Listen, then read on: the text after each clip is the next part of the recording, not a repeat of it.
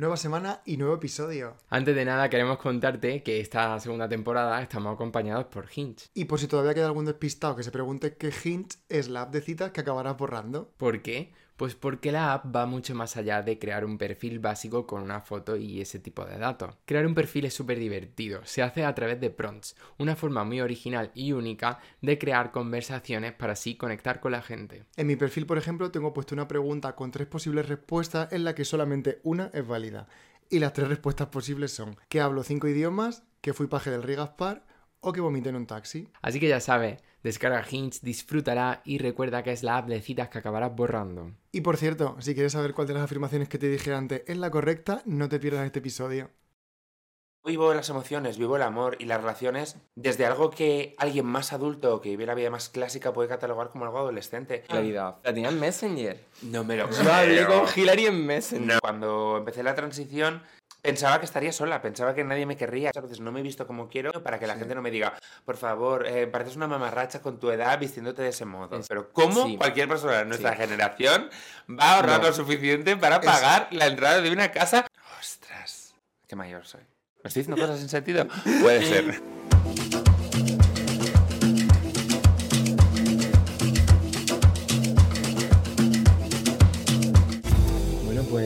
capítulo más. Sorpresa. Sorpresa y además con una invitada que me hace mucha ilusión. Soy fan, la verdad, y qué feliz estoy que haya dicho que sí, que está aquí sentada, por favor, que obviamente ya sabéis quién es porque lo pone en el título. Pero bueno, vamos a presentarla en condiciones. Mira, La Oreja de Van Gogh tiene una canción que dice que la reina del pop canta, actúa y pinta. Nuestra invitada de hoy, no sé si escribe poemas o si estudia francés, pero es una reina que escribe, dirige, es profesora y además hasta pone música en fiestas. Bienvenida, Abril Zamora. Me encanta, la reina del pop. Uf, lo he Gracias. dicho. Lo has dicho, lo has dicho Madre muy bien, mía. ¿eh? Oye, por cierto, gracias por no poner la orden de alejamiento porque mira que te hemos escrito. por favor. La, cariño, ya te llegará, la he puesto, o sea, espérate. No, pero estoy muy contenta de estar aquí, me hacía mucha ilusión. Oye, qué guay, Es una cosa muy gracias. molona y muy guay. Qué honor, qué honor, muchas gracias. Eh, te lo agradezco. Es que lo intentamos la primera temporada, pero no. Y yo no, porque soy vaga y me escribiste y tal, y de pronto creo que ni os contesté, os contesté tardísimo. Es que... Pero una mujer ocupada, ocupada, una sí, mujer ocupada, no vaga. Vaga un poco, pero. Vaga, bueno. vaga bastante. Estoy permitiéndome ser vaga de vez en cuando y me gusta. Esta tarde, por ejemplo, no tengo nada que hacer y voy a limpiar los baños de mi casa y para mí es como un regalo. Ah, yo tengo unas ganas de Sí. terminar de hacer esto, ir a mi casa a limpiar. ¿Verdad? Joder, me encanta limpiar. Es que limpiar es muy mindfulness. Ay, ¿Sí? Yo me concentro. Sí, sí. Limpiar los platos, a mí me encanta. Oye, es limpiar los Pienso. platos lo que peor llevo, la verdad. Es que a cada uno como que le funciona una cosa, pero yo cuando me pongo a limpiar los platos pienso un mogollón de cosas, ideas y todo. No sé. Yo me pongo vídeos de True Crime mientras limpio los platos. Ah, ¿De bueno. verdad? De verdad, te juro, me encanta. Ah, yo siempre, yo, yo escribo, escribo cosas y tal, entonces eh, me ofuscaba mucho porque pensaba que estaba procrastinando, porque cuando tengo que entregar algo el viernes, lo escribo el jueves por la noche, pero porque lo intento el lunes, lo intento el martes y no puedo, pero me di cuenta de que eh, mientras frego los platos, mientras saco a mis perros de paseo, mientras limpio los baños y tal, voy macerando lo que voy a escribir y es trabajar también de alguna manera. Sí, ¿Sabes? sí. No hay que criminalizarse por no estar siendo productiva todo el rato. No, Exacto. pero esa mente creativa siempre está funcionando. Eso es normal. Ahora mismo estoy pensando en otra idea, idea, idea. Bueno, a ver, uno de los temas principales que nos gustaría hablar contigo es la vida adulta. Ujú, que viene un poco por todo lo otro. ¿no? Que, que bueno. ¿En qué momento estás ahora mismo? Ay, todavía no he llegado a la vida adulta. Yo todavía no siento que esté en la vida adulta. Me Tengo gusta. 42 años, cumplo ahora. ¿O he cumplido? Depende. Felicidades. Gracias, gracias. Y no me siento no me siento adulta y a veces eso me genera un conflicto, sobre todo cuando te comparas con generaciones anteriores, pero es que no hay que compararse, ¿sabes? Yo vivo las emociones, vivo el amor y las relaciones desde algo que alguien más adulto que vive la vida más clásica puede catalogar como algo adolescente, pero es que es mi manera de ser y es mi manera de vivir y quiero que siga siendo así porque me emociono, me enamoro como si fuera un adolescente y no quiero perderlo. Muchas veces la gente habla de el niño interno, pero es que yo la adolescente interna la tengo súper Sí. despierta. No tuve una adolescencia feliz, pues por como todas las personas que pertenecemos al colectivo, ¿no? Pues con bullying y tal, no viví el amor como veía las películas o las series que me gustaban y creo que ahora con 42 me doy la oportunidad de ser la adolescente que nunca fui, pero soy infantil para muchas cosas, pero soy madura para otras. Joder, acabas de resumir un mogollón de cosas que queríamos preguntar. Venga, pues chao, hasta luego, gracias. Hasta luego. Te lo prometo, me ha encantado. Es que justo nosotros últimamente hablamos mucho de eso, Sí. que estamos en un momento de la vida que vivimos más tranquilitos, que también es verdad, porque hemos tenido como unos 20 que fueron como a mil por hora, porque viajábamos un montón, currábamos Qué muchísimo. Sí, fue como, o sea, nuestra era digital fue, lo más potente fue ahí. Yo empecé como loco, 22, ¿no? Fue cuando Sí, nos conocimos. pequeñito. Y en ese, en ese transcurso de años nos perdimos un montón de cosas. Porque nos dedicamos 100% a producir. Y previo también lo que ha dicho ella, que es la adolescencia en el colectivo, pues no, no se desarrolló con normalidad. O sea, no podíamos salir con amigos que nos entendieran, no estábamos en ambientes a lo mejor que podíamos estar seguros, Claro, mi- mi borrachos, diverti- mi- divirtiéndonos. no, Y en los... amigos- Yo, por ejemplo, desde que empecé la transición y fui yo misma frente al mundo, y siempre hablo de esto, pero porque me parece muy simbólico, eh, yo cuando salía a bailar a las discotecas tenía las manos en los bolsillos siempre. Era incapaz de mostrarme al mundo como quien era o como bailaba en mi habitación cuando estaba encerrada haciendo mi tour de mi disco Baby One More Time. Vale, eh, entonces cuando empecé a ser yo misma y saqué las manos de los bolsillos encontré como una paz y una libertad de ser quien quiero ser delante de los demás que va conectado con la adolescencia, porque yo me he visto como me da la gana ahora, pero cuando era adolescente no, vosotros probablemente Claro, tampoco, quiero decir, porque aunque siempre dices, no, hay que ser como quieras ser, somos de unas generaciones, por lo menos yo, donde no se nos permitía ser como queríamos ser, por mucho que el discurso sea maravilloso ahora, entonces muchas veces cuando de pronto me compro una falda de tablas que me encantan, o cuando de pronto compro cosas para alimentar al adolescente, que sé que no debería gastar tanto, pero para alimentar al adolescente que soy, lo hago por ella y lo hago por mí y es bonito. Oye, y ahora que has dicho lo de Britney Spears, pero cuando pinchaste en el, ocho, en el ocho y medio era un homenaje a Britney Spears, ¿verdad? Era un poco homenaje a Britney Spears. A ver, Es que no lo que pasa es que era una mezcla. Yo tengo. Yo, mira, ¿cuál es mi cámara esa? Yo soy esa persona pesada que se disfraza en casa, ¿vale? Me encanta. Lo hago por mí, lo hago por los novios que he tenido, pero sobre todo lo hago por mí. Entonces, de pronto, hace poco me hice el cosplay entero de Baby One More Time del videoclip, el traje de colegio, que no es un traje de colegio al uso y tal. Entonces, tenía los pompones rosas porque los compré. Y llevar dos coletas es una cosa que a mí me encanta y me las hago mucho para estar en casa, aunque luego la gente diga que soy ridícula. Pero he aprendido a que eso prácticamente no me afecte. Entonces tenía claro que quería llevar calcetines por encima de las rodillas, que son más un homenaje a Alicia Silverstone en Fuera de Onda, más que a Britney en Baby More Time, que también los lleva, y los pompones rosa que me hacían muchísima ilusión. Y luego casualmente creo que no pinché ninguna canción de Britney, además. Y hablando bueno. de adolescencia, ¿qué, ¿qué ídolos tenías en la adolescencia? Pues yo creo que mi adolescencia, insisto, mi adolescencia fue un poco tardía también, ¿eh? Porque yo, por ejemplo, aunque ya empezaba a enrollarme con chicos y todo eso, fui como se cataloga adolescente hasta muy tarde en realidad. Entonces, los referentes que más recuerdo en mi adolescencia fueron Sarah Michelle Gellar. Además, era ese momento en el que no había plataformas. La gente que nos está viendo ahora le debe parecer algo muy marciano, pero era como, he llegado tarde al capítulo de Buffy. Oh, recuerda grabarme el capítulo de Buffy. Voy a volver a verlo desde el principio. Grabarte. grabar en vídeo, ¿sabes? Alicia Silverstone, porque es que fuera de onda era una de mis películas favoritas de toda su carrera anterior, donde hizo The Crash, una película que se llama Veneno en la piel, aquí en España. Y estaba totalmente enamorada de Kenneth Branagh, que era un actor. Bueno, sigue siendo un actor inglés. Llevaba a mi colegio la carpeta forrada con fotos de Kenneth Branagh, que era un actor y director que a mí me encantaba y la gente no entendía qué era eso. Pero, sobre todo, mis referentes eran los personajes del anime y del manga, que es lo que siempre me ha gustado. Sailor Moon me encantaba, Ranma me encantaba. Y creo que, aunque en España se censuraban con doblajes que censuraban toda la parte LGTB que tenían esas series, yo creo que sabía leerlo y me gustaba que fueran series tan sumamente inclusivas. Lo encontraban, ¿no? Sí. Y iba viendo Ujú. tú esos mensajes. Jo, yo comparto muchísimo lo de Sarah Michelle Gellar. Me encanta Scream 2. Es me amor, te todo. disfracé de Scream 2. Es que es. Iba este año en carnaval me disfracé de Sarah Michelle Gellar de Sissy Cooper en Sissy Scream 2, Cooper, con mi- Beta y la gente me por decía, favor. no es así, lleva ojos y blanco yo. Cariño, es que no es Drew Barrymore, pedazo de idiota, es Sarah Michelle Gellar. No pillas la referencia. Tengo el disfraz de sé lo que hicisteis, que a lo mejor ves en Halloween igual me cae el vestido de tirantes verde con la corona y tal. Y la amo, la amo. Y esa secuencia es maravillosa. Tengo unos amigos que me hicieron una Barbie. Mi amigo Manu, hola Manu, me hizo la Barbie. él y su madre de Barbie Sissy Cooper de Scream 2. Porque no hay mucho merchandising y a mí me encanta la colección. Y gasto mucho en coleccionar y no hay muchas cosas y me da mucha pena. ¿Viste la serie esta que se llamaba Rinch? Que era como de ella que tiene una gemela. Por supuesto que la vi, Esa fue- cariño. esa fue pero no soy, tan, no soy tan fan. No soy tan fan. y tu ídolo adolescente, esto no lo has contado. ¿Quién nunca. es? Uy, estoy gritando ¡Qué mucho, cabrón! Dilo. Que en el podcast no lo ha contado y la gente flipa. Bueno, no he contado ni en el podcast ni en ningún lado, Bueno, en ningún casi. sitio. Pues lo siento, cariño, ahora te toca Lizzie. McGuire. De verdad. Hilaridad. No, pero cuenta más, cuenta más. Cuenta más. Cuenta más, no es suficiente. yo la conocí. De O sea, verdad. pero porque yo le, le hice el club de fan. o sea, es muy fuerte. Esto es muy fuerte. A ver, pero tiene explicación. Yo de pequeñito era muy friki. Yo estaba todo el día en mi casa y no tenía amigos. Es que estaba delante de mi ordenador y me encantaba como el, el diseño web, la gráfica y tal. Entonces fue cuando empecé como a interesarme por el Photoshop y todas estas cosas. Y entonces me dio por hacer páginas web pues de lo que me gustaba. Veía una serie, veía OC, veía, yo qué sé, veía Lizzie McGuire porque tenía como 14 años. Pues me hacía una página web de Lizzie McGuire. ¿Qué pasa? Que eso llegó a ella. Pero ¿cómo llegó a ella? Porque tenía un montón de visitas esa web. Pero millones de visitas. Que ya quisiera yo eso ahora en mis redes. ya quisiera yo eso ahora. Y eso que antes no era tan fácil, no era No. tan accesible. O sea, yo me acuerdo que era como 80.000 visitas diarias. Dios. En aquel O entonces. sea, cualquiera mataría Bueno, por eso Una ahora, ¿sabes? brutalidad. Sí, sí, eran como 6 millones de visitas Qué bien eres, fuiste en realidad, claro, porque no había toda esa No. infraestructura, entonces cuando No. ponías en el buscador... Hilaridad y lo ponía en español, te salía mi web, la primera. Pero cuéntame, ¿denunció? La tenía en Messenger. No me lo Yo hablé con Hilary en Messenger. No. Te lo Es prometo. fuerte, ¿eh? Yo hablé con. Hilary en Messenger. Es muy heavy. Ese muy título de tu biografía me encanta. Y entonces hubo un momento como que ya empezó a despuntar en la música porque sacó discos y tal y vino a España. Y cuando vino a España me llamaron de la discográfica.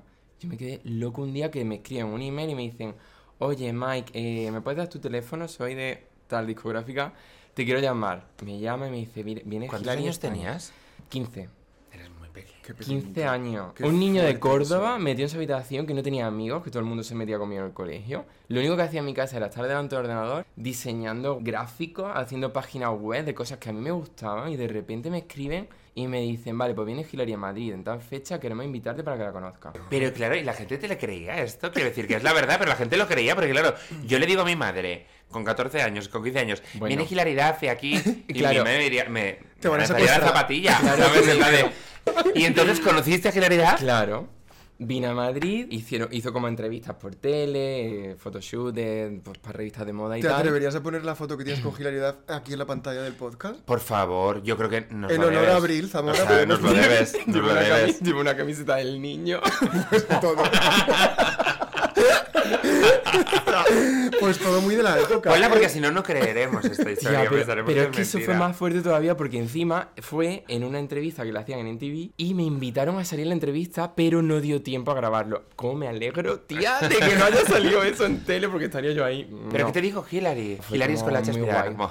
Hillary, Hillary, Hillary. ¿Qué te Pues dijo? Nada, nada, que muchas gracias. Pero tú hablas inglés. Sí, pero claro, espurreado de, del cole. Del cole. Que va, que va. Pero fue, fue una cosa rarísima. Y estuvo tres veces en España, las tres veces que venía, me avisaban y yo iba y la veía. Pues mira, qué alegría. Qué alegría que estás en tu habitación Pues ahí, sí. ¿sabes? Sin amigos y tal, y de pronto pues tienes una amiga que es hilaridad. En el Messenger, oye, ni tan mal, ¿eh? Le enviabas las vibraciones a. Hablamos Cuando no te hacía caso, Sí, oye, claro. oye, Hilary, Hilary, Pero tú sabes lo que hice encima porque su correo, tú te podías hacer correos con tu propio dominio, con tu punto .com. Claro, su correo era arroba hilaridad.com. obvio, no me esperaba. Entonces, yo aún así, como que no me lo creía. Y entonces yo le dije, yo no me creo que sea Hilary. Eres otra persona de Hilary. Y me dijo, vale, te lo voy a demostrar. Porque me llamaba Mr. González. Como otro- mi segundo apellido, ¿no? Y entonces me dijo, te lo voy a demostrar. Y ella tenía como en su página web un diario que cada día pues escribía sus cosillas. Y en una de esas puso un saludo para Mr. González, mi amigo de España. Y dije yo, ¿qué? O sea, ¿qué? ¿Que es verdad que estoy hablando con ella? Y nada, bueno, ya está, por favor, no he venido, a- hemos venido a hablar contigo. Ya, chicos, bueno, no sé, no tengo historias tan, tan guays como Es que eso es una, una cosa muy, muy fuerte. Bueno, yo hice una película con Sofía Loren, ¿vale? Que estuvo nominada. Eh, Eh, eso es muy fuerte, porque lo teníamos aquí apuntado en plan de Sí. aquí ha estado gente que ha trabajado con la pantoja, pero tú has trabajado con Sofía Sofía Loren, y espérate, que es que Laura Pausini hizo Eh, la canción central de la película y le dieron un globo de oro. Hola. Yo me voy a ir, ¿vale, chicos? Porque es que yo no tengo nada que contar. O sea, es en plan, ¿sabéis lo que fui yo? ¿Qué? ¿A dónde qué? Yo fui paje del Rey Melchor aquí en Madrid, en una cabalgata. ¿En una cabalgata donde había un rey Baltasar que era negro de verdad o era un rey Baltasar negro? Pues es que yo estaba en el pintado? Team Melchor, no lo sé, tampoco pero en esa época seguramente que estaba Sería pintado. pintado. En esa época sería- fuerte que sí. se hiciera eso, qué vergüenza. Porque- Y que se siga haciendo, ¿eh? Pero sí, bueno, yo conocí a Melchor. no es. Hillary, no es Sofía Loren, pero bueno. Pues Bueno. era probablemente era un señor fontanero vestido de Melchor, cariño. Siento quitarte la ilusión, pero los reyes no existen. ¿Había Bueno. camellos? No hay animales. Mejor, mejor, mucho No, mejor. no. Animales Mucho no. mejor. Todos. porque- ¡Ah! Uy, un mensajero con un paquete, seguramente. ¿Quién será? ¿Quién será? Y después de que toquen el timbre, porque le han traído un paquete a Alejandra. Exacto. Este es el estudio de una amiga. De Alejandra Remón. Pues le mandamos un beso a. Alejandra, Un beso, que es un Alejandra. estudio muy bonito. Ale, te amamos, gracias. Seguimos, estábamos preguntándote que cuál es el trabajo más random que ha hecho. ¿Se te ocurre alguno? Es que he hecho trabajos muy, muy, muy, muy randoms en los que duraba muy poquito. Porque, pero es- he hecho un montón de trabajos random, porque claro, yo soy actriz y guionista, pero no siempre he podido serlo, siempre he tenido que alternar con otras cosas. Con 15 años dejé de, tra- de estudiar y trabajé en una fábrica de pan, que era un horario nocturno y me perdía la serie de compañeros y era algo que yo llevaba francamente mal. Lo pasaba fatal, estaba muy de mal leche, duré tres días ahí. Era, me parecía peligrosísimo además. Y te perdiste He un capítulo de compañeros. Me, per- me- sí, O sea, me es perdí que- solo, de un, solo uno, pero... bueno, ok. Lo llevo fatal. He trabajado como en un almacén haciendo las cestas de Navidad del corte inglés. Trabajé como recepcionista en un burdel en Barcelona durante mucho tiempo, bueno, un año así, y fue una experiencia sorprendentemente positiva, la verdad. Conocí y hice muchas amigas ahí en aquel momento. Trabajé en, en Dunkin' Donuts también. Ay, Qué rico. Sí, trabajé en Dunkin'. Bueno, yo trabajé allí, trabajé allí, entonces, pero sí, me encantaba. Duré muy poquito porque yo era muy joven, entonces cuando no estaba cómodo en un trabajo necesitaba hablarlo con mi madre y que mi madre me diera el permiso moral para dejarlo, Para porque era como, dejo de estudiar, voy a trabajar para pagarme mis cursos de interpretación y todo eso. Entonces de pronto, mamá, es que he llegado y es que no sé cuánto y es que me llevo fatal con los compañeros. Mm, No me decían nada yo. y, al- final sí me decía, bueno, déjalo porque ya encontrarás otra cosa, vale, perfecto, y lo dejaba. Qué He trabajado de teleoperadora, de teleoperadora que vendía pienso para cebar a lechones. Un pienso que era a base de pescado. Entonces llamaba a señores en las granjas. Hola, ¿qué tal? Soy Abril Zamora de mm, una marca. Eh, ¿Usted utiliza pienso para cebar lechones? Es que tenemos uno a base de pescado y tal. Fatal. Pues te digo que eso creo que es lo más random. Total, totalmente lo de Trabajaba de muchas cosas. Te iba a preguntar cuál había sido el trabajo más random que había hecho, pero has dicho lo de Melchor. Hombre, así me que- pagaron, lo de Melchor me pagaron. ¿Te pagaron? Hombre, me pagaron súper bien. Es que yo No me lo puedo pu- creer, pues antes yo trabajé en una cabalgata también, llevando una antorcha, algo así terrorífico, en mi pueblo, en Sardañola, y vamos, es que no me dieron ni las gracias. ¿Eres Es que- Sardañola? ¿Soy Sardañola? ¿De dónde eres tú? Mi primer novio fue de allí. ¿En serio? O sea, salí del armario por culpa de un chico. Bueno, culpa, culpa. y gracias, pero fue porque Bueno, conocí a ¿te un chico de allí. outing o no? Eh, desapareció. Ay, De Hizo mi vida. ghosting, bueno. Ghosting, Algo que acaba en claro. ING y no es un seguro. Sí. ¿Cuál fue nuestro trabajo random? Yo es que cuando vine a Madrid, aparte de trabajar de dependiente eh, y de muchas más cosas, me apunté a la típica agencia y estuve de figurante en Un Paso Adelante, en Pasapalabra. Y fue de ahí donde me salió el curro de Melchor y me pagaron 150 euros, que estaba súper oye. bien pagado. Muy bien, cariño. Llegué a casa con un saco de caramelos, con un montón de cartas para Melchor, que me las leí yo y me pareció súper tierno y bonito. Ay, qué bonito. Y yo sé que quizá ese hombre era fontanero, pero joder, fue una cosa muy bonita. A lo mejor era Melchor, de verdad. No se puedo contar. Yo, por ejemplo, una de las cosas que a mí me encanta en los rodajes cuando yo dirijo y todo eso es que no haya jerarquías. Muchas veces en muchos rodajes se crean jerarquías espantosas y ves cómo realmente los figurantes les tratan francamente mal. Entonces, yo he sido figurante mucho tiempo y eso es una cosa que no me gusta que me pase. Porque todo, o sea, mis rodajes, que no pasen mis rodajes, porque todo el mundo es una parte fundamental, Mm. ¿sabes? Y yo los rodajes me sentía a veces en muchos momentos como una mierda, pero porque me trataban como una mierda cuando era figurante. Te daban un bocadillo en una bolsa, Sí, te trataban como si fueras un atrezo eh, móvil y a veces es muy frustrante, ¿sabes? Ya. Porque yo iba a las figuraciones pensando, seguro que el director se va a fijar en mí y me va a dar un personaje, nunca me pasó. ¿no? Ya. Claro. Pero es verdad que es un poco ese mood. Te miraban Sí. lo que llevabas puesto en base a lo que como ibas vestido, te decían A tú ver, aquí, no. tú aquí, tú tal. Eh, pues sí, te trataban como si fueras una mercancía y es como, mm, ¿podemos mm, desarrollar un poquito la dignidad? ¿Puede ser un poquito más digno esto? Por favor, que mi trabajo también es importante, como el del dire de foto o el de cualquier persona. ¿Y trabajo random tuyo? Yo. No he tenido que trabajar nunca, la verdad. Es como... Bueno, random. A ver, tampoco es muy random. Fui camarero. Como a los 18, así en una discoteca. Eso no es nada, Pero- cariño, invéntatelo, por y favor, tus como he amigos hecho yo. contentos, vaya. Bueno, mis amigos estaban súper felices. Ay, claro. Dios. Claro, cuando llegaban a la barra yo decía, "Eh, venga. Sí, yo he sido camarera y he sido dependiente Claro. de Zara, de la sección de niños. Estuve ahí como un año y algo y... Es que mira, Claro, tenemos- sí, nosotros sí. tenemos una amiga que se llama Paula, que la amamos, Paula. hola. Ay, que se Y siempre nos dice, tenemos que ir a no sé qué bar, que tengo una amiga trabajando de camarera. Y digo, pero ¿por qué conoces tantos camareros? Y Pues dice, no "Porque vayáis a so- gorronear, Pero dice, de porque verdad". somos actrices. Claro. Dice que tiene Claro. muchas amigas actrices que todas son camareras. Claro. Y es que yo, me, me ha bonita. violentado mucho porque a mí me encantaría invitar cuando he sido camarera, Claro. cuando me, me encantaba poder invitar, pero no siempre puedes hacerlo y a veces te ponen en un aprieto porque la gente dice, no, no hace falta que me invites, vengo aquí solo para verte y tal. Y es como, claro, ya, Ya, ya, ¿sabes? O sea, me da vergüenza que me inviten, ¿sabes? O sea, tengo unos amigos que tienen Club Malasaña, que es una discoteca a la que voy siempre, Sí. y pues a veces me invitan y tal, y me da como apuro, ¿sabes? Es como, ay, me da Ya. como, no quiero sentir que soy una gorrona, y eso viene de que como he sido pobre toda mi vida, todo el tema de gestionar el dinero se me da mal porque me encanta invitar a los demás, pero luego no me gusta que me inviten a mí, que me hagan regalos, me da muchísima vergüenza. Pero te gusta regalar. Me encanta regalar. Claro, es que es maravilloso. Pero Es no bonito. soporto los regalos y no soporto las sorpresas. Una vez me hicieron una fiesta sorpresa a mi cumpleaños y fue el peor día de mi vida. Ay, te lo no No te digo de verdad. a Gaby tampoco. No No, lo soporto. Yo lo odio. Me gusta tenerlo todo ordenado. Saber, si viene un amigo a visitarme por sorpresa de Cerdañola o de Barcelona, me gusta saber que puedo tener el tiempo para dedicárselo. Favor, claro. No de pronto, ah, perfecto, viene, has venido ahora, pues yo no voy a poder dedicarte ningún, ningún momento porque me tengo que ir a trabajar. Fenomenal, gracias. ¿Sabes? No me gustan Vale. las sorpresas. Yo también pienso lo mismo que tú, me pone muy nervioso y además piensas qué cara tengo que poner, tal. Bueno, tú eres actriz por lo menos. No, pero no sé fingir, la gente piensa, no sé fingir en la vida. Te dicen muchas veces actriz llora. que es horrible eso, ¿no? Tienes que poner... No sé, no sé, yo soy una actriz pésima, es verdad, soy una actriz con muchas limitaciones. Tengo amigas que hacen así pa y lloran. Yo necesito estar muy conectada con la escena y que me pase algo mágico Hombre, para llorar. Pero la tercera toma a lo mejor no me pasa y lo que hago es mirar al foco para que se me iluminen los ojos o bostezar, bostezar. Pues cuando bostezas se te, se te encharcan un poquito y eso es perfecto. Bueno, y hablando de ubicarnos cuando vamos creciendo, somos mayores, pero Bueno. es verdad que hemos hablado antes que la gente que pertenecemos al colectivo siempre somos un poco adolescentes, ¿verdad?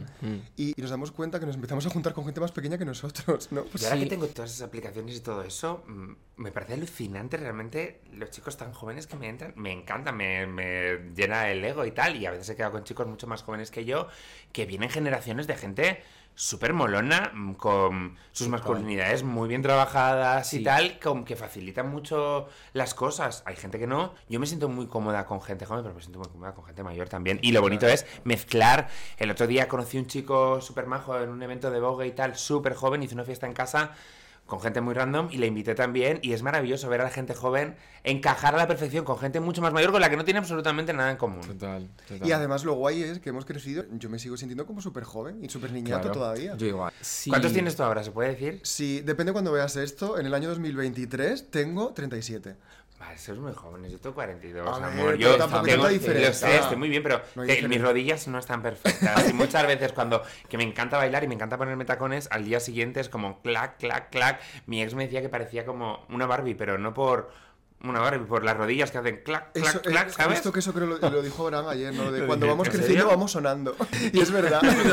Eso, porque está viejo. vamos sonando. Lo he dicho antes, disfrutar del descanso para limpiar el baño es Ah, no es tan total. adolescente como me quieres vender, Mira, ¿eh? Hay una cosa que tú, es que si estás harto de que yo la diga, la tengo que decir que- aquí. Dila, es dila, que dila. mira cuento, por favor. Cuando a mí me encantaba Operación Triunfo cuando yo era Ya teenager. sé lo que va a decir. Y entonces yo tenía 14 años y de repente estaba Natalia, que Natalia tenía 18, que era una niñata también. Claro. Y para mí, Chenoa era como súper mayor en ese momento. Y ahora tengo más edad de la que tenía Chenoa en ese momento. O sea, y quiero Hombre, pedir perdón a más, toda la Chenoa gente que yo pensaba. joven. Pido perdón a toda la gente que yo llamé mayor cuando tenía 15 años, porque ahora soy yo. el Pero es mayor. que eso es una cosa súper natural. Yo cuando... te- Sí. Y yo hice EGB, ¿vale? No sé si sabes lo que es eso, Sí, pero hice sí. EGB, entonces yo hacía tercero de EGB y veía a los niños de octavo de EGB y me parecían gente con bigote, gente mayor, me parecían gente muy mayor. Luego creces tú y te das cuenta de que, de que no. Pero yo ayer lo hablaba con mi madre por teléfono, yo me siento mayor en muchos momentos en mi vida y noto que de pronto pienso mucho más en la muerte, aunque parezca una cosa extraña, ¿sabes? Sí. Valoro mucho más las pequeñas cosas y cuando echo la mirada atrás en muchos momentos, noto que he vivido mucho, pero siento que el tiempo pasa volando, que aunque sea un cliché, el verano cuando eras pequeña, esos tres meses de verano, era eterno, Sí. ¿sabes? Y ahora pasa volando, entonces... Hay que valorar las pequeñas cosas y disfrutarla porque es que esto pasa, ¡pam! Tengo 42 años, son muchos años, por muy bien que esté, por muy joven que sea y por mucha actitud juvenil que tenga, el tiempo pasa y pasa a una velocidad, wow, y sobre todo cuando tienes niños cerca y ves cómo crecen tan rápido, mis Sí. sobrinos tienen 15 años y parece que nacieron ayer, uy, ves que señoras Ahí es cuando te entra la presión. Sí, sí, sí. Y tienes presión social por Tengo- cumplir. Amor. Sí, ¿no? La tengo, pero también la tengo por una cuestión educacional. Porque yo, por ejemplo, que lleva cuatro años con mi novio y lo acabamos de dejar ahora, yo soy de estar en pareja, me encanta estar en pareja. Entonces, cuando estás con una pareja, lo das todo y focalizas en el futuro. Cuando se rompe la pareja, de pronto es como otra vez volver a empezar. Otra vez al punto, a la casilla de salida de empezar de las primeras citas y tal cuando yo lo que quiero es casarme. ¿Sabes? Entonces, ¿por qué quiero casarme? Pues porque he visto muchas películas y muchos Claro. vestidos blancos y porque tengo una presión social de tengo que ser de un modo determinado. Me ha pasado Mm. también con la maternidad. Yo estoy apuntada en la lista de adopción de la Comunidad de Madrid hace dos años. No me llaman nunca y probablemente me llamarán dentro de siete cuando a lo mejor a mí ya no me apetezca ser madre. Tengo el impulso de ser madre, lo Sí. tengo real, pero al mismo tiempo no creo que sea un derecho y tampoco voy a hacer cosas en las que no crea para poder ser madre. Si me llaman porque puedo acoger a un niño en mi casa, adoptarlo, seré feliz. Si no, pues será otra experiencia en mi vida. ¿Sabes qué pasa? Que hay algo como... Me va bien económicamente, tengo una casa, mm, tengo tiempo y me apetece poder compartirlo con un niño, con una niña, con niñas, ¿sabes? Entonces, me da pena no poder serlo. Pero todo esto parte probablemente de una presión social que tengo metida en la cabeza de tienes que ir haciendo estos checks a lo largo Sí, de tu sí. historia. Es verdad. He hecho muchos checks, he hecho otros checks de los que no puedo hablar que también son bastante interesantes. Pero te entiendo en todo eso. Yo también tengo esa. Yo tengo esa gana también de adoptar. ¿Sí? Sí. Lo que pasa es que ahí no coincidimos. Entonces, como que. Pues hazlo tú, amor, te lo digo de verdad. Él va a estar en tu vida y, y va a estar de la manera que sea, pero Sí. no podemos dejar de hacer cosas para contentar a nuestras parejas. Con amor lo digo. No. Solo tienes una vida y tienes que Mm. disfrutarla al máximo, ¿sabes? Es así. Lo he pensado como mucho. Y, y siempre llego como a la misma conclusión, que es como. Tengo ganas de dar ese amor. Me Ujú. apetece experimentar ese amor y, y poderlo dar a un niño. Una niña, niña, ¿sabes? Sí, Como sí. yo quiero hacer eso. Hazlo. Yo, yo- mira, yo te recomiendo que te apuntes. Yo, por ejemplo, estoy apuntada a la Comunidad de Madrid, no sé cómo funciona afuera, ¿sabes? Mm. Pero se abre como el cupo de vez en cuando, envías la Mm. solicitud y ahí la tienen, ¿sabes? Claro. Y te hacen un informe y tal. Entonces, si en un futuro te llaman, porque suele. Yo tengo unos amigos que adoptaron un niño y tardaron siete años en adoptarlo, ¿sabes? claro. Que te llaman dentro de eh, X y realmente crees que estás en un momento en el que puedes Mm. entregar ese amor y tienes el tiempo y los recursos para poder darlo. Recursos Sí. tampoco, porque creo que es injusto hablar de eso, porque Sí. nuestras madres nos han sacado adelante. Mi madre nos sacó a tres hijos adelante, eh, trabajando limpiando con muy poco. Total. Nunca es un buen momento y es guay que Mm. te miren todo el informe, pero un hijo adoptado siempre va a ser un hijo deseado y a la gente que puede tener un hijo y tal, no les hacen todas las preguntas que nos hacen al resto de humanos. Es maravilloso que no des a un niño Claro. cualquiera, pero creo que hay que relajarse en todo lo que son cuestiones económicas porque siempre te puedes adaptar y un niño que va a estar en tu casa no le va a faltar nunca un plato de lentejas y a lo mejor no le puedes comprar la Play 5, pero le puedes eh, llevar una tarde al parque y jugar con él a la pelota y puede ser igual de divertido, ¿entiendes? Total. Que creo que hay una presión de si vas a adoptar, es maravilloso un informe psicológico estupendo, pero mirar las nóminas de 50 años atrás Ya, no creo que eh, sea ya, lo más ya, importante, ¿sabes? Qué bueno que haya dicho Apúntate, hazlo, porque no te cuesta Mm, nada. Apúntate y si te llaman Sí. fenomenal y si no, nada. Sí, además no- que tenía como en fecha. Yo dije Claro. 34-36. Si es que hay que romper los que- patrones, que es que cuando yo adopte un niño, si me llama mamá será perfecto, pero a mí no me importará que me llame por mi nombre, porque es que yo no necesito hacer un núcleo familiar clásico. Entonces a lo mejor Claro. tú le adoptas Total. y eres su adoptante y él vive contigo porque sois una pareja, pero Sí, entendéis lo que mal, quiero sí, decir, que es que los núcleos familiares, gracias a Dios, Sí. están cambiando. Exacto. Sí, hubo un, mal, hubo un momento mal. en nuestra vida hace cinco años por ahí que er- estábamos los dos en el mismo punto y los dos queríamos. Sí. Hubo un momento en el que Ya. Sí queríamos los dos. Me ha pasado esto que has comentado, la presión de que te miran todo, todo lo que has cobrado los últimos... Tengo esa presión, Ya. ¿sabes? La siento, de que parece Que la que tienes que estar en un ¿Qué nivel... tienes miedo de que te pillen? Y ¿Qué, tú, qué crees que te claro. van a pillar, cariño? Poco van a pillar, pero ¿Trabajaste madre con. Melchor? Vamos a llamar a Melchor a ver si esto... Otro tema de, esas tipo, de ese tipo de presiones. Nosotros, por ejemplo, no nos hemos comprado nunca una casa. Estuvimos a punto de hacerlo una vez, teníamos mucho ahorro y nos quitó el sueño. Y esa semana de firmar, que vamos a firmar, como que no dormíamos y ya hubo una noche que estábamos los dos despiertos en la cama y fue como, Gaby, que, que no duermo, joder ya, tío, estoy todo rayado, tal. Vale, pues no lo hacemos. ¿En no qué lo gastas hacemos. ese dinero? En disfrutar. Eh, Y es- Mira, y es- mira, Claro. es Hemos más bonito eso. Claro, por súper lados. bonito. Claro, cariño. No lo hemos- Yo sí que compré una casa, que la sigo, la sigo pagando y tal, y nunca me sentí tan adulta como en todo ese proceso, pero por todo lo malo que conlleva comprarse una casa, ¿eh? porque Claro, es que imagino. Es muchísimo dinero, es más de que te imaginas. Yo además Claro. eh, quería hacer una reforma, quería tirar dos tabiques, igual eso es súper aburrido contar esto, lo siento, son cosas de adultos, ¿vale? cosas de adultos, total. Y nunca me sentí, porque yo soy de familia pobre, entonces de pronto Igual.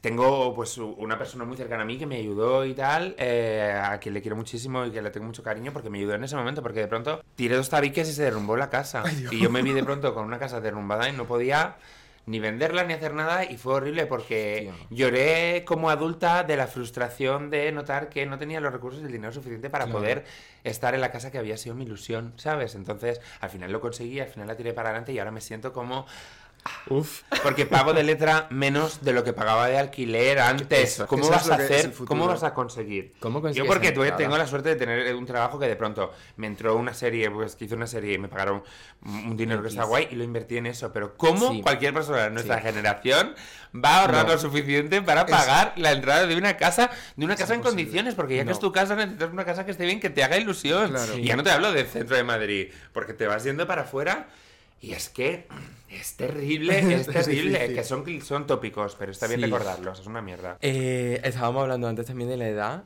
Tú has dicho que últimamente también nos relacionamos con gente un poco más pequeña que nosotros, que nos llevamos de puta madre, que nos llevamos súper bien. Conservamos hábitos que Mm. igual la gente, la sociedad no considera típicos es de, de gente de nuestra edad. edad. como salir de fiesta, pues a mí me encanta O sea, salir- nosotros salir seguimos saliendo de fiesta al mismo nivel. Eso es lo que hablaba todo lo otro, en realidad, la serie hablaba de, Sí, de Ahí eso. ¿sabes? O sea, yo conecté mucho con la serie porque me había reflejado, yo veía a mi amigo, veía un montón de cosas y, y tengo incluso presión a nivel de, parece que tengo que justificar un mogollón de cosas tipo, ¿por qué sigo saliendo así de fiesta? ¿Por qué me he visto como me he visto? Aunque tenga 35 años, pero tengo a gente a mi alrededor que lo cuestiona. A mí, a mí me pasa con el vestuario, que hay, a mí, por ejemplo, me encantan pues las faldas de tablas, por ejemplo, que es una cosa como de, de jóvenes y tal. Claro.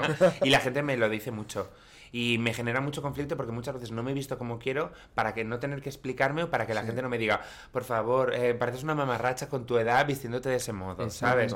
Pero, cariño, es que solo tenemos una vida como para tener que dar explicaciones. Y además es que eh, hay, hay gente que parece que es muy tolerante, pero te está comparando con generaciones de hace 50 años cuando las relaciones y las personas éramos de otra manera. Yo disfruto saliendo de fiesta, me permito salir de fiesta y me encanta hacer fiestas largas y hacer mañaneos eternos al día siguiente porque me encanta estar con mis amigos, porque los quiero, porque me encanta bailar, beber, portarme mal y tal. Y aunque luego viene el señor culpa a mi cabeza a decirme, ¿qué hiciste, estúpida? ¿Te acuerdas lo que hiciste ayer, lo que dijiste? Disfruto y es pequeños premios que hacen que me mantenga con la salud mental Claro. bien, porque trabajo mucho, tengo mucha presión en muchos momentos y disfruto saliendo y permitiéndome ratos para mí. Entonces, no creo que eso tenga que ser de una generación concreta. Y quien piense eso es una persona amargada y aburrida, ¿sabes? O sea que yo respeto que a la gente no le apetezca salir, pero es que a mí me encanta salir Sí. y me encanta ir a festivales. Claro, está. y me encanta hacer, estar tirada en el sofá eh, y ver series y tal, me encanta. Sí. Y me encanta ser una persona recogida y me encantará ser madre cuando pueda serlo, pero creo que no son incompatibles todas estas cosas, ni con la edad ni con la vida. A mí hay una cosa que me gusta mucho, que luego está la otra parte de la, de la moneda que te dicen, no sé cómo eres capaz de trabajar, de estudiar, de, de salir. En plan, y digo, mira, ¿ves? Pues somos, eh, es un superpoder salir de Pues fiesta. bien, porque las resacas bien. ya no son iguales, también te digo, ¿eh? Vamos, O sea, exagerado, ¿eh? ¿sabes? Es, una, es una bestialidad. Nosotros ya salimos y pensamos, vale, pero tengo que pensar en el domingo, el lunes y el martes. Claro. A ver qué voy a hacer. Yo ¿sabes? los viernes, yo un sábado no salgo. Claro, no, un sábado es no, cuando no. tienes obligación de un cumpleaños tal y Ah, es como, totalmente. uf, sí, sí, fatal. sí, sí. Yo antes que estuve de colaboradora en La Roca un tiempo y tal, que, se, que era en directo los domingos, lo pasaba fatal, porque claro, aunque se haga el viernes, si el domingo Sí. tengo que estar ahí ya, ya no salía. Es ya que no salía igual, no porque estás lúcida. yo, yo bueno, mis, mis amigos y yo no tenemos fin, ¿no? Y es una cosa que se ve también, que quería reflejar un poco en la serie. Yo salgo solo un ratito para... No, vamos un rato y tal. Y acabo de mañaneo en casa de una gente a la que no conozco nada a las 4 de la tarde pidiendo una pizza de papayons. Perdón, que no me sale. Una pizza de papayons que no me... Bueno, no, esto córtalo. pidiendo una pizza cualquiera de cualquier marca, ¿vale? Riquísima. Oye, ¿a ti te gusta ver las cosas en las que sales? No, no. ¿no? No, le- no me gusta, pero porque por la impostora. Vale. No me suele gustar mucho. Estoy aprendiendo en todo lo otro, por ejemplo, que también me dio mucha caña la gente y tal en muchos momentos. eh, aprendí un poco a, a, a felicitarme en algunas cosas, porque siempre que me veo digo, ay, qué mal, ay, qué horror, ay, soy la peor, ay, lo hago fatal, ay, Dios mío y tal. Es normal, hay que convivir con ello, ¿sabes? Y soy muy exigente y como directora, cuando he actuado para mí, por decirlo de algún modo, me cuesta mucho dar una secuencia por buena porque siempre pienso, eso tendría que estar mejor, podría hacerlo mejor, esto podría hacerlo mejor. Y es una cosa un poco loca. ¿Y por Pero me dice- cuesta mucho verme y no destruirme, pero estoy aprendiendo a, pues chica, no está tan mal. Venga, Eso ahí lo has hecho bien. En esa escena, oh, mira que bien estoy ahí. Yo conozco actores que se encantan y que se gustan muchísimo todo el rato y actrices Qué también. De, oh, qué bien lo hago, oh, qué guay en este tal.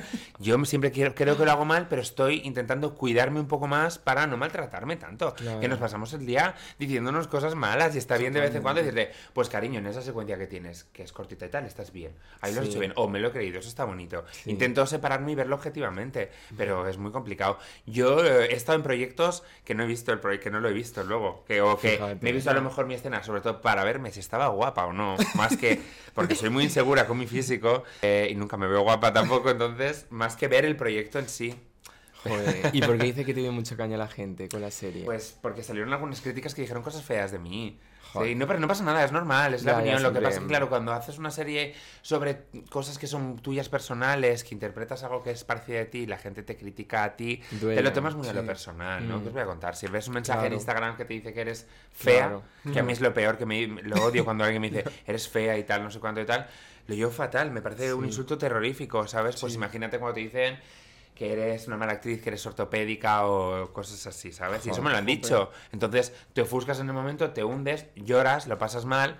Mm. Por ti y por la gente que te quiere que va a leer eso de ti, ¿sabes? Porque muchas veces el rechazo duele más cuando lo ves a través de los ojos de los demás y eso es muy duro. A mí sí. cuando la gente, por ser una persona trans y tal, me mira en la calle o hace comentarios y tal, me molesta un montón, pero me molesta un montón cuando voy con gente. Claro. ¿Sabes? Y que la gente lo note, ¿no? que Eso encima es tú muy estás doloroso. protegiendo a quien lleva al lado. Siempre es inevitable, ¿no? Mm. Oye, mira, hablaste eh, en el podcast de Menudo Cuadro de Ajá. cómo se hacía el semen en, en- en el cine, la serie. Yo tengo una ¿Qué curiosidad. de decía? que ¿Qué- no- Porque no me acuerdo. Pues era como que preguntaban qué, qué material era y eh, hablabais de algo de crema de coco o alguna cosa así. No me No acuerdo. era yo, eh, amor. Eras No- tú, No era eras yo, tú. porque yo hablé a lo mejor de semen en la boca, porque en algunas secuencias. Perdón, oh Dios mío. ¿Qué va? En, hay una secuencia que yo con Miguel Bernardo, y entonces se supone que yo me lo trago.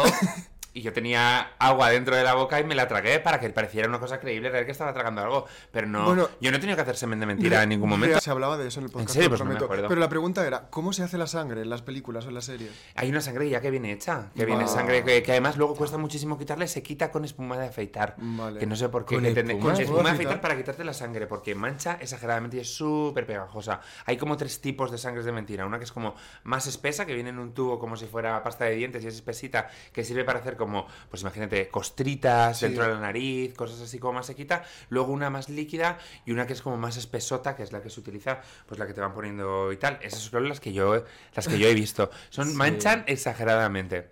Y se hacen, bueno, en Scream 2 lo comentaban siempre, ¿no? En, en el Sí, making of y eh, todo eso, como con jarabe de maíz o Claro, algo pero así, eso no ¿no? existía en España, ¿no? Yo, como- me acuerdo cuando era adolescente, lo, era, eso no existe aquí, en tu pueblo, no hay jarabe de maíz. Pero muchas veces nos ha pasado, y esto igual es un poco desagradable, pero te estás duchando y utilizas un gel nuevo y te lo pones y dices, creo que si hiciera una película y tuviera que salir semen, utilizaría esto. ¿Sabes? Porque hay muchos gel de cuerpo que se parecen. Claro, los semenes no son todos iguales. Claro. No. A lo mejor habéis visto uno o dos. Estamos hablando de ¿verdad? Es muy fuerte. Cada semen Da es un mundo, ¿no? Os cuento una cosa muy curiosa que me pasó favor, relacionada sí. con el semen. En el Festival de Sitges, eh, hace poquito, presentando una película italiana que hice. Eso igual es muy raro, pero da igual, mira, hemos venido a jugar. Y cuando me bajé del tren y estaba caminando por la calle, me parecía que la calle olía a semen. Pero exageradamente. Y busqué en internet y en efecto, hay unos árboles que son como una especie de peral Sí. que tienen un olor que hay gente que dice que huele a fuet o a salchichón, pero a mí me olía a semen. Sí, la verdad. sí, sí. Eh, aquí en Madrid, en el centro, los hay Sí. también que tienen unas flores en primavera que, que son súper bonitos, pero huelen fatal. Y Huelen. yo recuerdo que puse Bueno, una fatal, story. fatal, cariño. Puse, oye, porque huele todo el centro de Madrid a fuet. Y me puso alguien, no es fuet, es semen. Y es el Claro, mismo. pero yo lo comentaba con mis amigos y, claro, eh, claro, seguro, cariño, ya te gustaría, ¿no? Y es como, sí, sí, de verdad, me impresionó sí. mucho porque debe haber muchos árboles, entonces vas caminando por la calle, ¡pam! Semen Sí. en toda la cara. Es que estaba petada la, Sí. la Plaza de la Luna y estaba llena y subimos una foto y pusiste eso, huele a fuet y la gente, no, no huele a fuet. Que el huele a fuet- semen". pero, pero porque el semen tiene ese punto de olor como a lejía un poquito. Yo creo que el fuet, como, lo- el- como es una tripa, le deben como desinfectar con algo que tiene un olor parecido a la lejía. Yo creo que por eso asociamos semen y lejía. O sea, semen y fuet. Fuet, semen, lejía, no sé. Qué bonito este programa, ¿eh? Qué guay. Qué lindo Qué otra curiosidad que tengo, rápida, Sí, sí, cuéntame, ¿eh? cuéntame. Eh, ¿Cómo se hacen las drogas en las series, en las películas? ¿Qué es? Tengo, tengo yo esa. Es una cosa de leche en polvo. Es pero no Vale. es leche en polvo, es algo parecido a eso. Es que además hay escenas, hay escenas donde Sí, la gente se lo snifa y todo, y siempre he pensado, ¿qué será eso? todo el otro snifamos. Y luego el... el M era como una movida que hacía el departamento de arte, que hacían ellos expresamente, y no recuerdo que le ponían, como una especie de azúcar con no sé qué, o con petacetas, o cosas así. No, Es que me acuerdo no. que una vez alguien me dijo que era ibuprofeno. Digo, pero ¿cómo te vas a ¿Cómo meter te vas a ibuprofeno no, por la no, te mintió esa persona. O sea, Melchor, fue el rey Melchor que te lo dijo, tu No amigo. No, eh, es como una prolactina de leche, no sé cómo es. Claro. es algo Vale. que es de leche en polvo. Y los Vale, pues no pasa ya nada. termino con las preguntas random. No, gracias. me encantan, gracias. Es Son que muy divertidas. Tenía curiosidad, la verdad. Sí, Siempre he sí, querido sí, saberlo. sí. Digo, pues una persona No, que ha no. trabajado. Y se fuman esas cosas repugnantes que son esos cigarros de flores. Ay, es verdad. Que huelen como a, a pescado quemándose. A mí no me gustan cómo huelen. Claro. No me gustan y el humo no es igual. Yo reconozco que en algunos momentos si he tenido que fumar algo que parezca un porro y he hablado con el equipo y no les ha importado que sea un cigarro de liar. Claro. Que el cigarro liar no es tan molesto como el industrial, ¿no? Y de repente la típica copa de whisky que es Nestí. de- o Que sí, esto-. Claro, eso ya. No, está mal que digamos solo Nestí, porque es que la gente de los departamentos de arte se esfuerza mucho en hacer Vale, mezclas con colorantes y tal para dar con eh, colores color. guay, pero normalmente es Nestí. Gracias. Gracias por esta sección. A mí me encanta el departamento de arte. Muchas veces en las series ves la gente que se toma algo en un bar y deja las consumiciones enteras. Yo me peleé para que eso no pasara en mi serie. ¿Quién se va a un bar y deja el refresco de Coca-Cola que ha dejado ahí sin hielos ni nadie se lo deja entero? Cariño, que la vida está carísima. Claro, ¿no? yo lo Claro, pienso a veces no. en las escenas que la gente, que los actores salen comiendo, digo, eso tiene que estar fríísimo. Sí. Y es un plato como caliente, pero es como ahí. Cada vez, cada vez es que la gente se le ocurra mucho en los departamentos de arte y te ponen cosas guays para comer. Porque antes era como te ponen un poco de ensalada así para que haga eh, un poco que Sí. parezca. Pero ahora se esfuerzan de.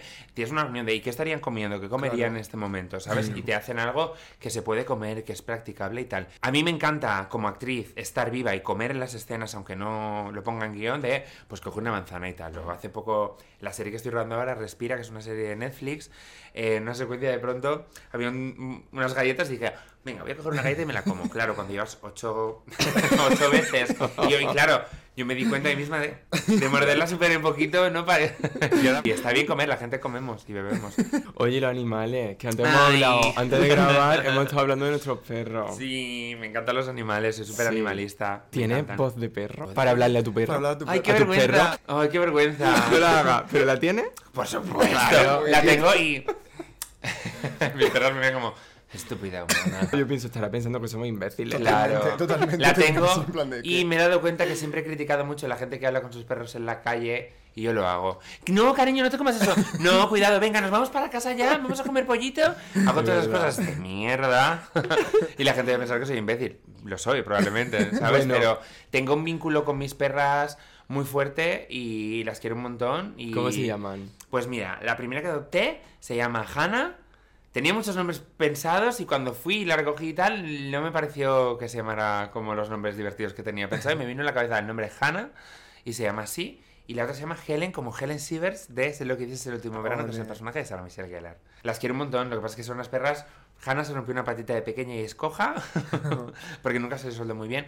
Y Helen tuvo un problema que a principio de año que perdió la movilidad en las patas, iba en sillita de ruedas y nos dijeron que no volvería a caminar y ha vuelto a caminar y estoy muy contenta. Camina como borrachita, no controla su esfínter y se hace pipí caca en casa y tal, pero no me importa, me da Bueno. igual, lo voy limpiando.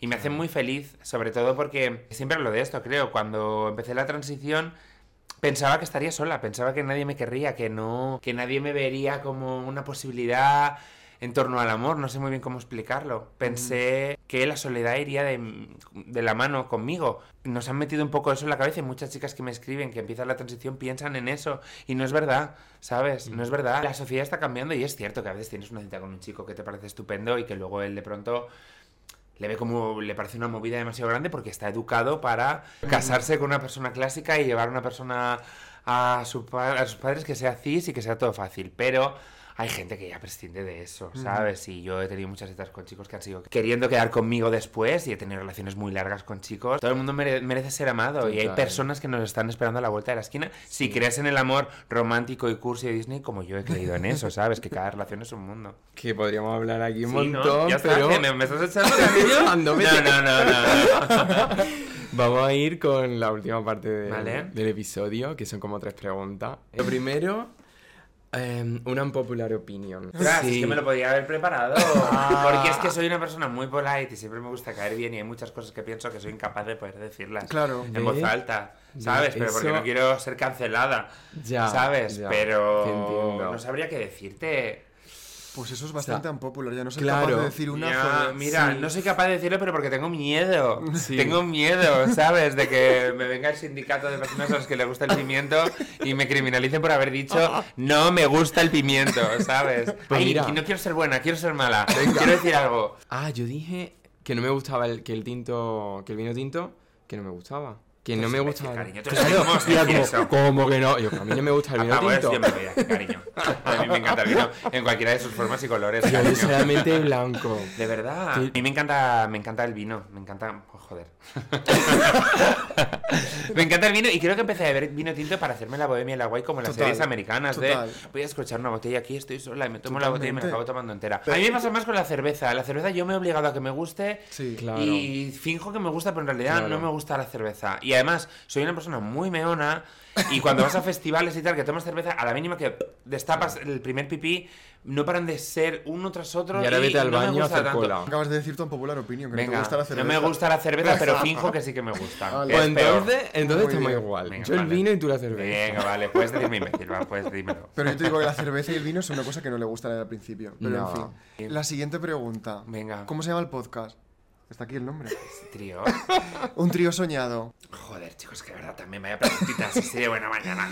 Paul Mescal me encanta. Y a mí, me bueno, encanta. bueno, bueno. Y ahora está haciendo la película esta con el actor de. ¿Cómo se llama este actor? El que sale en Fliba, que hace de cura. Y no me importaría hacer un trío con ellos, que probablemente acabaríamos peinándonos, la verdad, Ah, y amiga, poca cosa, gusto, ¿sabes? Pero bien. me encantaría hacer un trío, pero un trío sexual, ¿eh? Claro, Un trío laboral también porque son espectaculares actores y me encantan los dos.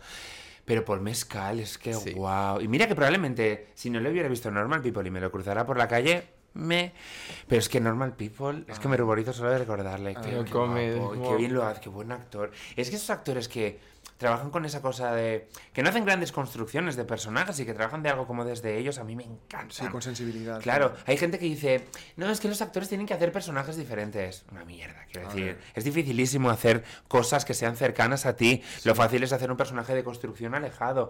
Cada actor es un mundo, cada actor tiene su manera de hacer. Entonces, yo cuando veo la verdad absoluta en un actor, sea en un personaje de construcción o sea en un personaje que sea cercano a ti, utilizando tus palabras y tal, porque tienes que transitar por cosas que son ajenas a, a ti. A mí me parece igualmente difícil y no creo que haya que decir lo que está bien y lo que está mal.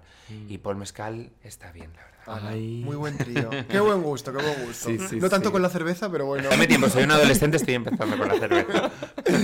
Y ya lo último de lo último es una sección que se llama Arte o Harta, que te vamos a decir cinco conceptos y tú dices si te parecen arte o si estás harta. ¡Ay, qué divertido! ¡Me gusta! Vale. Venga, vamos allá. Eurovisión.